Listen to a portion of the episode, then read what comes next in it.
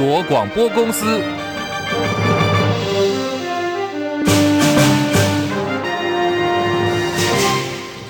大家好，欢迎收听中广新闻，我是黄丽凤。新闻开始，来关注是决定再次角逐白宫宝座的前美国总统川普语出惊人。他在接受美国福斯新闻网专访的时候，突然点名台湾拿走了美国所有的半导体工作机会，认为美国早该阻止这种事情的发生。而且川普还说，美国阻止这种事情的做法，就是应该向台湾收税，对台湾建立贸易堡垒。叶博弈报道。川普在受访时被问到，如果必须要和中国发生军事冲突的话，美国是否要保护台湾时，川普回应说，他不会让外界知道他在想什么。如果说出要或不要防卫台湾，那会让他处在谈判的劣势。不料此时川普话锋一转，突然指责台湾确实拿走了美国所有的半导体工作。川普并指出，美国如今有百分之九十的晶片都是台湾做的。尽管主持人立即纠正川普，这百分之九十的晶片工作事实上是先进的高阶晶。片，而不是所有的晶片，但川普仍然不这么认为，依旧坚持是台湾抢走了美国绝大部分的晶片工作。But remember this, Taiwan took smart, brilliant. They took our business away. We should have stopped them. We should have taxed them. We should have tariffed them. 川普并表示，美国早该阻止这种事情发生。不过，台湾人很聪明，台湾人夺走了我们的事业。最后，川普声称，我们应该阻止台湾向他们收税，对他们建立起贸易壁垒。中广记者叶博弈在台北报道。川普将矛头指向台湾，声称美国应该向台湾课税，建议贸易堡垒。行政长陈建仁今天也做了回应。台美双方在呃经贸还有产业上的合作呢，呃都是呃相当的密切啊，互盟其利，我们会继续来加强。那至于上述的这个意见呢，我们没有任何的评论。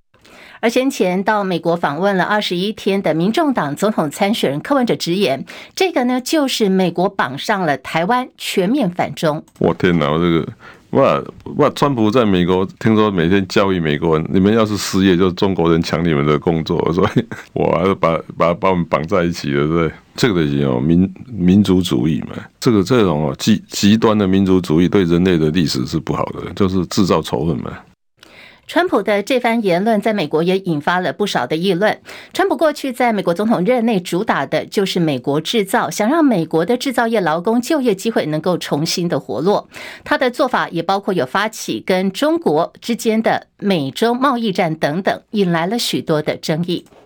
总统府前发言人古拉斯去年竞选花莲县长期间，跟已婚的李姓随扈发生了不伦恋的圣母峰事件。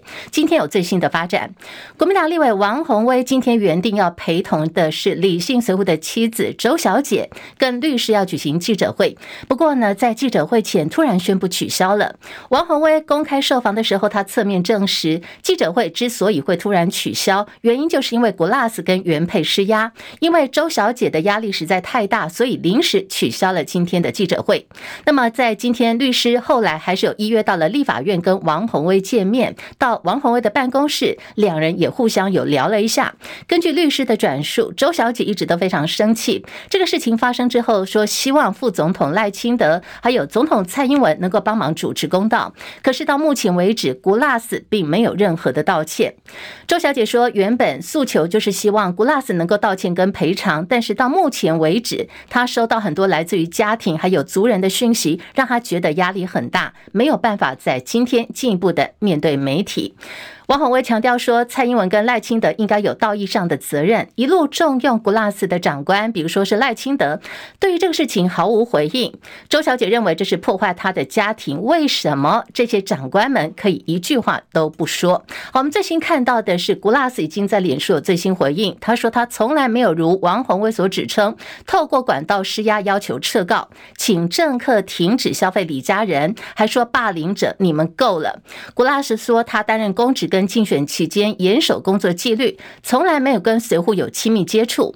很多的译文的对话，根据古拉斯的说法是，主要呢都是他在建议安抚理性随扈，好好面对处理人生的困境，跟妻子好好沟通。我们所听到的是来自于古拉斯的最新回应。这里是中国广播公司。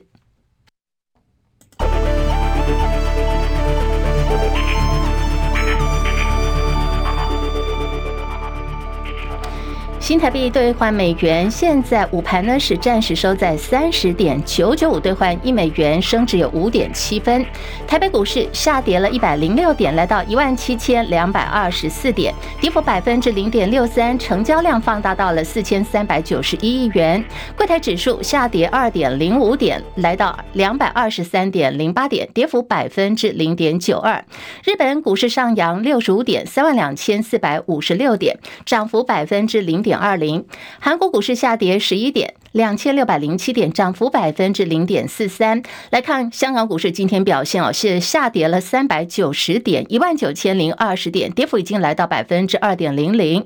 大陆股市，上海综合指数平盘附近震荡三千两百零四点，深圳成指下跌了十七点，一万零九百九十三点。印度股市上涨两百一十九点，来到六万六千八百零九点，涨幅有百分之零点三三。在国际汇价方面，欧元兑换美元一点一二五五，美元兑换日元一百三十八点四六，一美元兑换七点一六九八人民币。黄金价格最新报价每盎司一千九百六十美元。以上是最新的财经资讯。好，要来关注的是，在今天我们看到 AI 题材啊，在台北股市呢，其实今天还是盘中关注的焦点。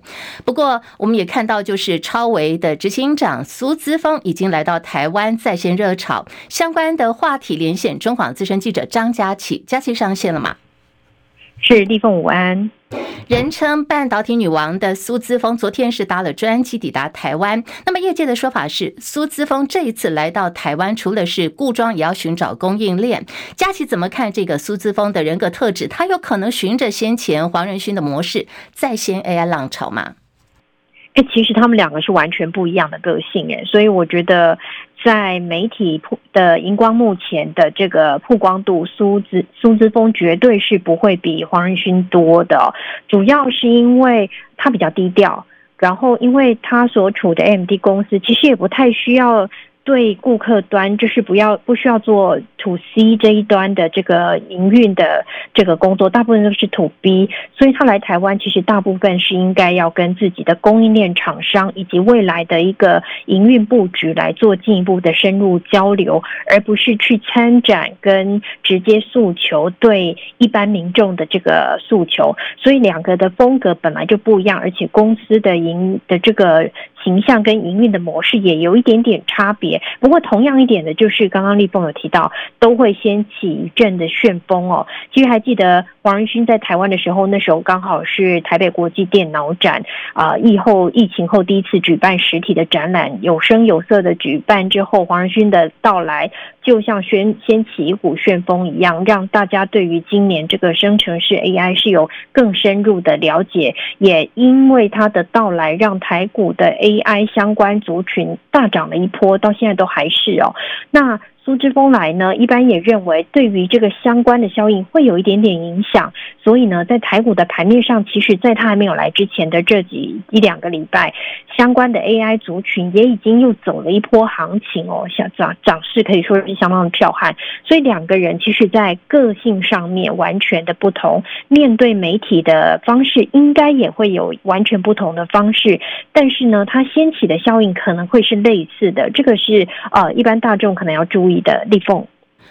不过有人说，这个海潮浪花再美再大，走到最高点也就泡沫。就是现在有人在看最这一波，像是中午我们看到最新的就是有分析师已经在提醒投资大众说小心哦，这个苏姿丰离开台湾之后，这个行情可能就结束。而且今天台北股市没看到 AI 族群今天就有点在拉回哦，有点翻黑。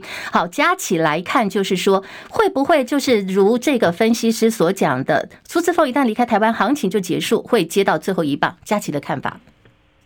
嗯，这一次这个 AI 族群确实涨势非常彪悍哦。指标股当然看到伟创哦，这几天都是上冲下洗的。今天伟创开高之后马上就杀下来，一度呢直进逼这个呃跌停的价位。目前呃纬创还是黑的，跌百分之二点五。那其他的 AI 族群其实都有承受到一定程度的压力。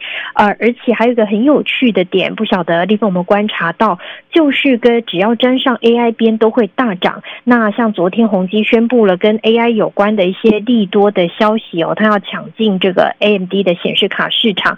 今天宏基早就直接是攻上了涨停板，但随即也马上打开涨停哦，目前大概涨了百分之七左右，所以目前大概是只要碰到 AI 这个话题就会大涨，但也开始留意到大涨之后这个波动度越来越大。那么苏之峰这一周在台湾的行程，呃，陆续都会进行当中，预料会对 AI 相关个股会有一些题材性的作用，但投资人可能要留意到，呃，他的在台湾行程大概在七月二十号接受完这个名誉博士士学位的之后呢，可能就要准备离开台湾了。是不是会在他离开台湾之前呢，相关涨多的供应链个股会有一些短线的卖压出现？也就是激情过后，投资人可能要在抢进的过程当中稍微要一些理性一点。如果说提早在他离开台湾之前做拉回，也有可能目前的抢进会有一点受到伤害。立凤，好，非常谢谢佳琪的观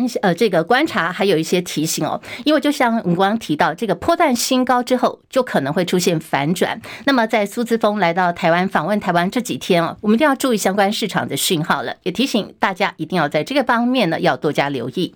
面对中共侵台威胁，早在去年就传出美方有意出售给台湾国家先进地对空防空飞弹系统。在今天早上，国防部长邱国正证实了，历经了俄乌战争实际的验证，我方空军确实已经在规划采购这套系统。至于外传我方要把退役的英式防空飞弹转售给美国，然后再。再交给乌克兰。好，我们来听邱国正到底怎么说。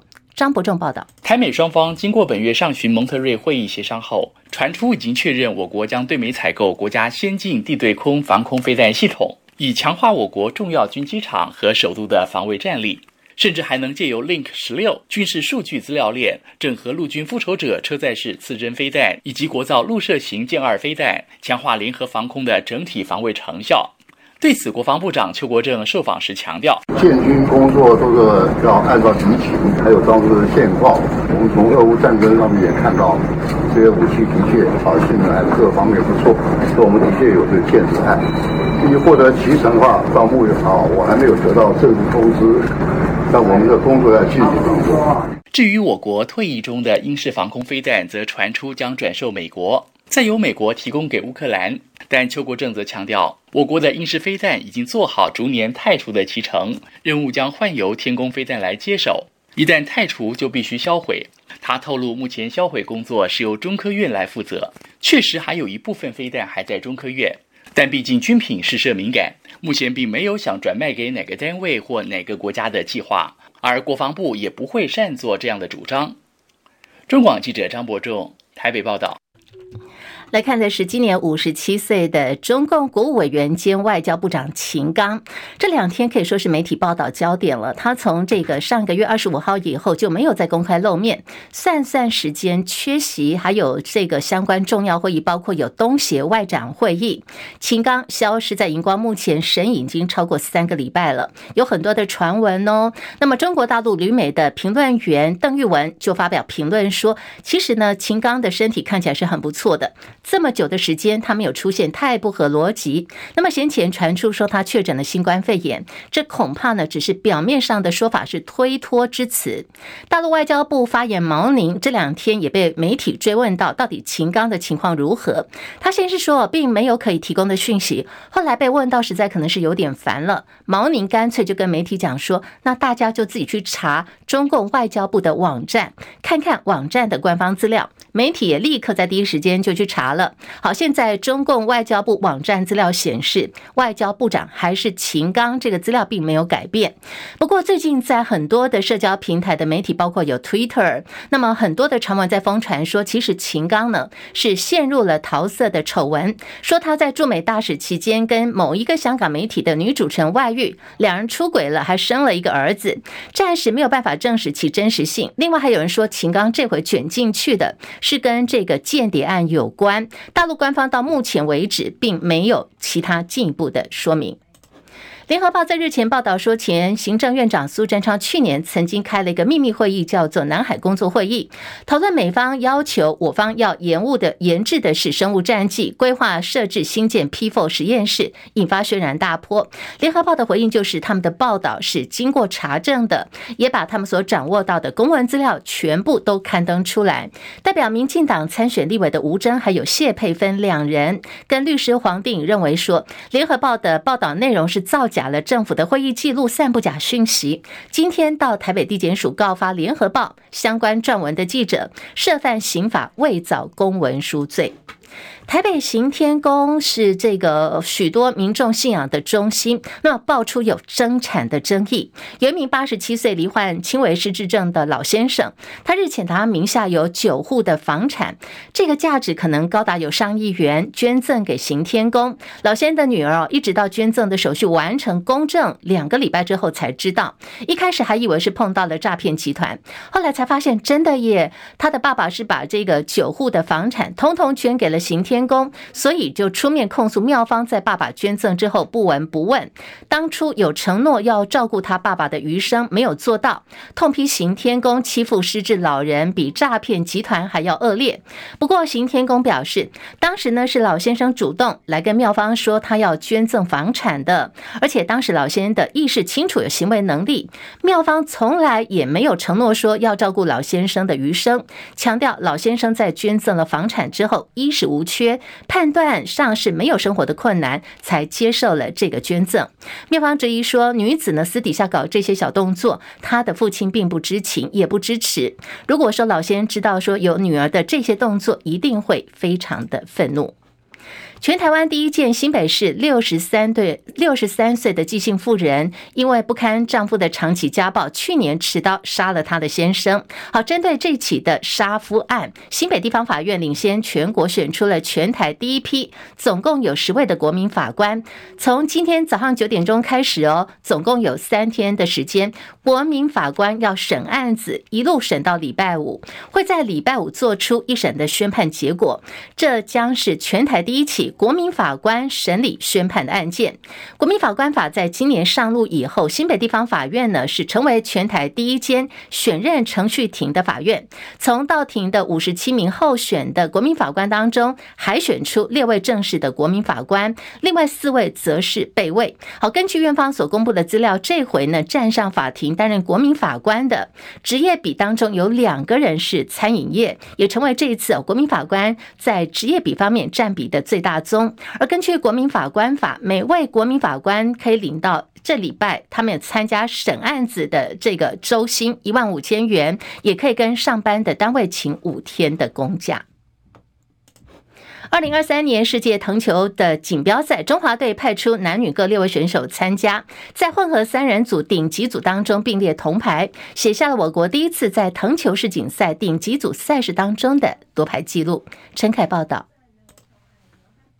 藤球世锦赛又称为太皇杯，国际总会从去年开始增设男女混合赛事。今年的混合三人赛规定二女一男选手上场。我国预赛二比零击败比利时，但零比二败给超级强队地主泰国。分组第二晋级四强后，缠斗三局败给缅甸，最终跟印度并列铜牌。至于男子四人赛，则分在顶级组得到第五名；女子三人赛则分在次一级的 Division One 组，四连胜拿下冠军。男子三人赛四强不敌伊朗，也并列铜牌。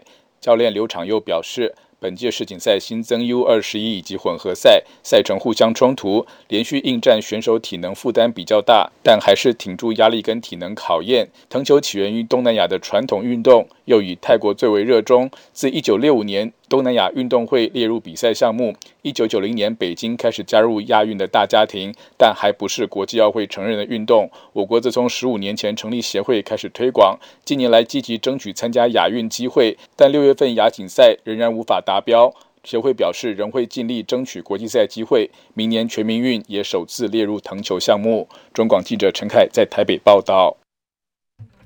联合国气象机构表示，欧洲的热浪可能会一直持续到八月份。那么现在全球正在暖化当中，天气越来越热了，这样的天气形态发生的次数也会越多。根据英国广播公司 BBC 报道，预估这个礼拜南欧跟东欧地区还会更加炎热。此外，除了欧洲正在陷入热浪以外，包括了中国大陆跟美国也会达到摄氏五十度的高温。另外，在已经打了五百多天的俄乌战争方面，乌克兰军方官员说，俄罗斯集结了十万大军哦，这是来自于普亭的报复。现在在乌克兰东北部已经发烈发动了猛烈的攻击，当地现在陷入激战当中。另外一方面，遭到攻击的克里米亚大桥已经有一个车道恢复了通行。焦点回到国内来看的是国民党立委傅崐萁。上个月初遭到镜文学总经理董成宇指控，二零一四年在餐叙上对他强吻。在场证人包括有前台北市长郝龙斌，国民党因此展开了性平调查。不过，经过四十多天的调查之后，昨天是以查无实据为由，函请主管机关来做处理。当事人傅坤启今天露面了，他痛批啊，这是呃静电视创办人裴伟跟 NCC 主委陈耀祥所导演的一场大戏，还说自己呢是冤枉的这里是中国广播公司。